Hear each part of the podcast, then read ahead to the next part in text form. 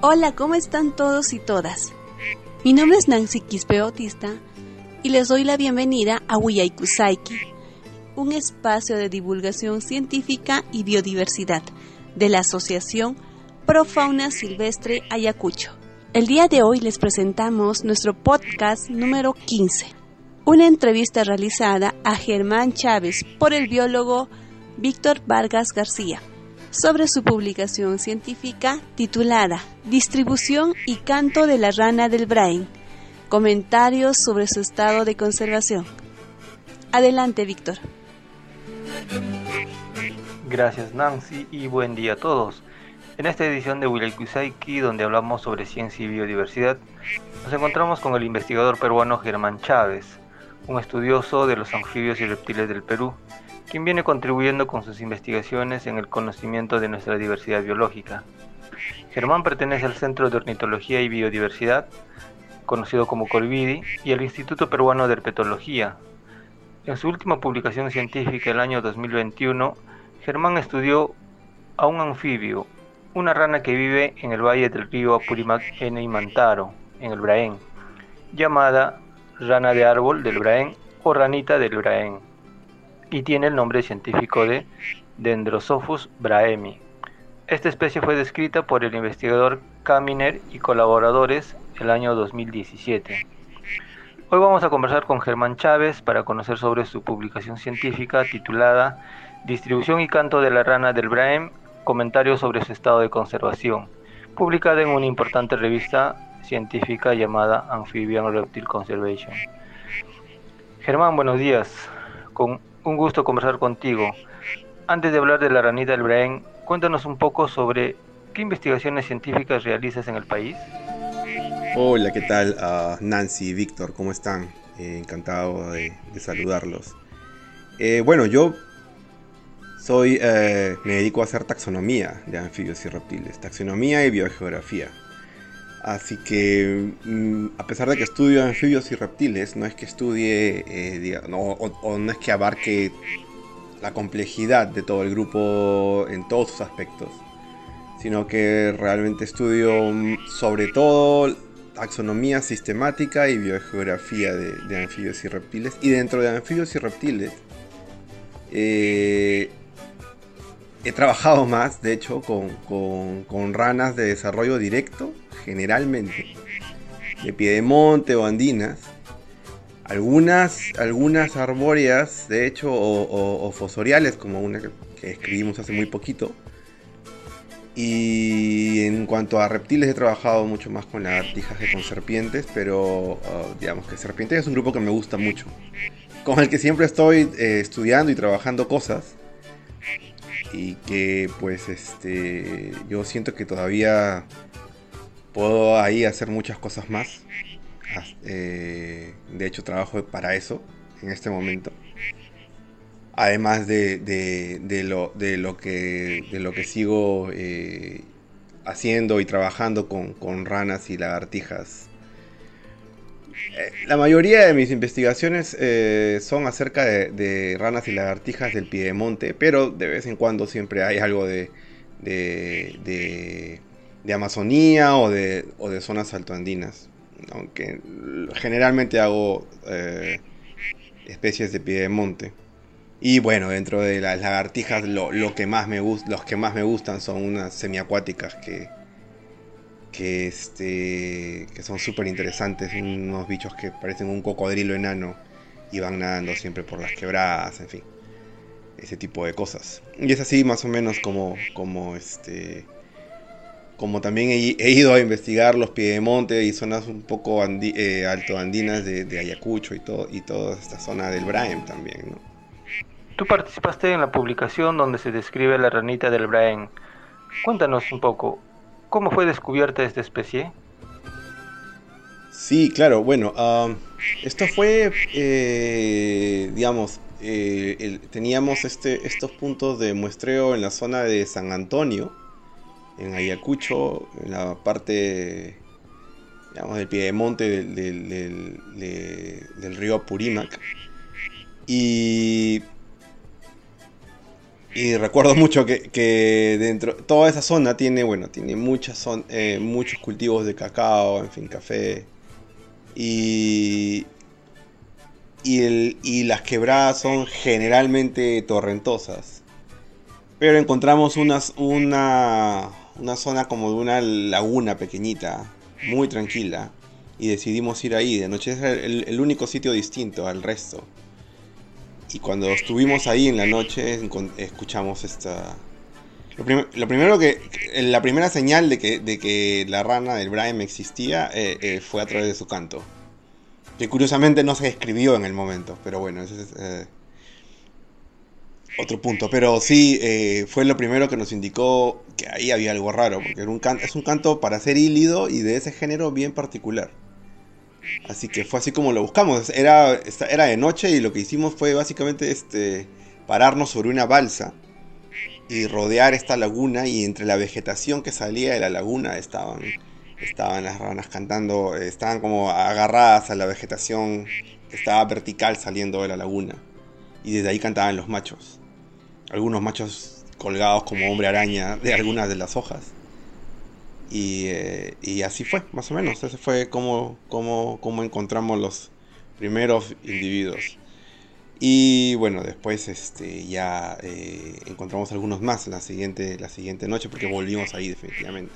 En la publicación reciente describen cómo es el canto de la rana del Brain. Dinos, ¿cómo se hacen sus estudios y por qué son importantes?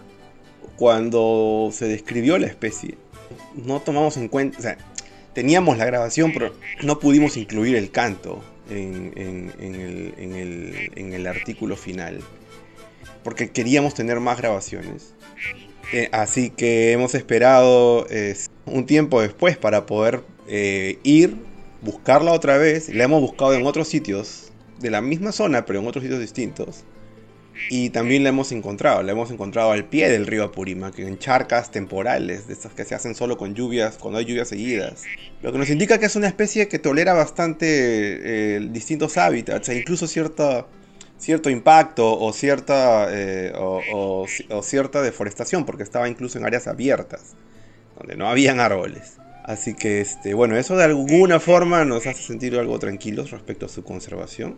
Eh, en el momento en que la, pudimos eh, volver a encontrar en distintos sitios a donde la, habíamos encontrado la primera vez, este, decidimos grabarla otra vez.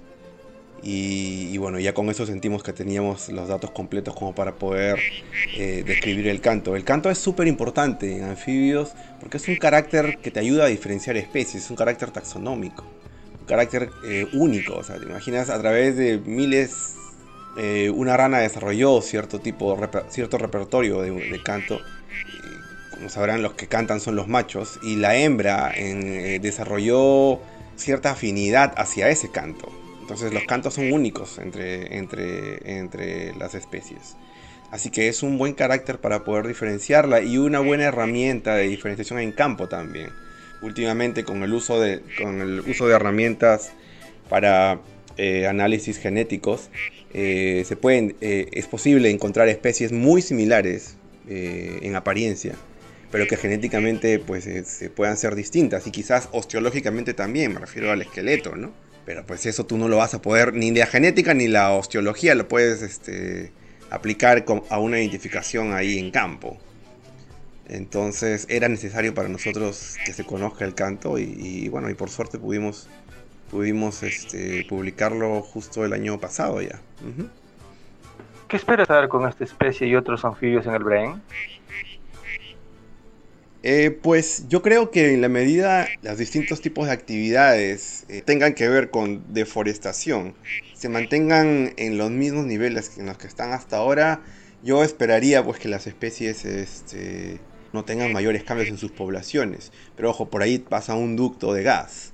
Eh, en la medida que tampoco existan accidentes de, tipo derrames y estas cosas, como lo que hemos visto hace, hace poco en, el litoral, en la medida que eso no suceda, eh, todo, todo va a continuar como creo que, que, está hasta ahora.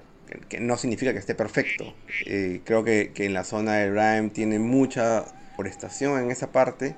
Y si no fuera porque hay zonas muy escarpadas, muy difíciles en las que se puede, como para establecer zonas de cultivo o cosas así, eh, habría todavía más deforestación. Ahora, eh, mientras se tengan eh, las medidas de, emergencia adecuadas para cualquier tipo de accidente, como les digo, con este tipo de proyectos de gasoductos o con las medidas adecuadas para, apagar incendios forestales, que también hay una época en la que son muy muy este, comunes allá porque bueno, las personas queman para poder abrir campos de cultivo. Si eso se puede controlar, creo que muchas de las poblaciones de las especies de anfibios que conocemos de ahí puedan, eh, puedan conservarse. Si eso no sucede, pues hay especies que podrían, que podrían este, estar destinadas a desaparecer, sin duda. Hay especies más sensibles que otras, de hecho, como te digo, esta parece, parece tolerar bastante bien los cambios en el hábitat, incluso si no hay árboles, pero hay otras que no. Ah, no hace mucho tiempo se describió una rana arlequina y un atelopus, una zona cercana a la, rana del Brahim. Así que, este, y sabemos que, que, que estos sí son mucho más sensibles. Así que sí, hay, que tener mucho cuidado con eso. Es necesario también que se, que se promuevan proyectos acerca de, salud de las poblaciones de anfibios. Eh, proyectos que, que, muestren enfermedades, este, que muestren patógenos emergentes, ese tipo de cosas. O que dentro de los proyectos o inventarios o, eh, esto, o los EIA, monitoreos, que se hacen por la zona, ya sea por proyectos de, como el, gas o este tipo de cosas, incluyan este, dentro de sus, de sus planes de, de, monitoreo este tipo de cosas, enfermedades en anfibios y esto, para poder saber si es que están siendo también este, afectados por, por algún tipo de patógeno o no, o si el cambio, o si el, cambio en, en, los ciclos termales, en los ciclos de temperatura, por ejemplo, consecuencia del calentamiento global y estas cosas también nos está afectando. Ese tipo de cosas son necesarias saber. Y a veces uno, eh, las personas con, con, tratando de postular a financiamientos para proyectos o para poder salir al campo a tratar de tomar esos datos, es muy complicado que puedan alcanzar en un solo financiamiento lo que se necesita para hacer un monitoreo a largo plazo de, este tipo de cosas. Yo creo que, de, por ejemplo, en, la zona del Braem, esta, este ducto de gas, o, los, creo que son dos, los que pasan por ahí, tienen una exigencia de parte del ministerio de monitorear anualmente y este tipo de cosas. Ese, ese tipo de proyectos son los que tienen, tienen la mayor chance de poder hacer este tipo, este tipo de estudios. No solamente por, por el bien de, de los anfibios en general, sino por el conocimiento y por el bien de las mismas poblaciones. Es, es bueno que sepamos acerca de nuestra biodiversidad y qué es lo que puede beneficiarla o amenazarla. Entonces, sí, estas cosas este, tienen, que, tienen que promoverse, creo, más fuertemente. Por ahora, como te digo, eh, sabemos poco acerca del estado de las poblaciones. Yo sé que es difícil eh, estos datos poblacionales porque son estudios muy a largo plazo, pero en la medida en que los estudios de de, de, estos proyectos de gas, de ducto de gas o proyectos, en fin, no sé, cualquier otro proyecto que pueda haber por ahí, tomen datos serios acerca de, acerca de, de las poblaciones de, especies en, que habitan la zona, pues vamos a poder tener mejor oportunidad de, hacer un diagnóstico acerca de la conservación de estos bichos. Extraordinario descubrimiento, Germán. Felicitaciones a ti y a tu equipo y Andy Barbosa y a Michael Thompson. Por último, te comento que nuestra asociación en Ayacucho tiene registros de la rana del Braén, hacia el lado del departamento del Cusco, casi al frente del lugar donde lo descubrieron. Tal vez podamos compartir para futuros trabajos. Uy, me parece genial. Me parece genial que tengan registros de más localidades de esta rana. Bueno, en la última publicación nosotros la, registramos también en eh, cerca de San Martín de Pangoa. Entonces es bueno saber, es bueno saber las distintas localidades por donde se está distribuyendo y, eso además nos ayuda bastante a, armar, eh, digamos, el, rompecabezas de su distribución y entenderla un poco mejor. De hecho, sería genial si tienen cantos también de, la localidad en donde, en donde, la, encontraron. me encanta comparar cantos.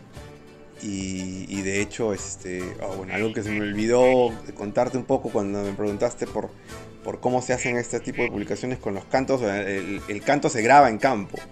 Se, se, corre un programa de análisis de canto para poder este, describirlo. En estos análisis ves diferencias que no alcanzas a, a escuchar. Así que siempre es bueno, siempre es bueno grabar por todos lados. Eh, pues nada, gracias a ustedes. Felicitaciones también a ustedes. Es, genial que, existan espacios de, comunicación eh, y de difusión de, la información eh, científica. Creo que, que, producimos, que se produce en Perú y bueno, y en todos lados. Así que mis mejores deseos y seguramente vamos a seguir en contacto por un montón más de razones. Así que pues nada, un abrazo a los dos y, mucha suerte con todo, con todos los proyectos y con todos los programas que seguramente vienen para ustedes. Me parece genial el programa. Un abrazo y saludos. Amigos, hemos llegado a la parte final de nuestro podcast. Gracias por escucharnos. Asociación Pro Fauna Silvestre Ayacucho. 12 años promoviendo la conservación de la biodiversidad de nuestra región.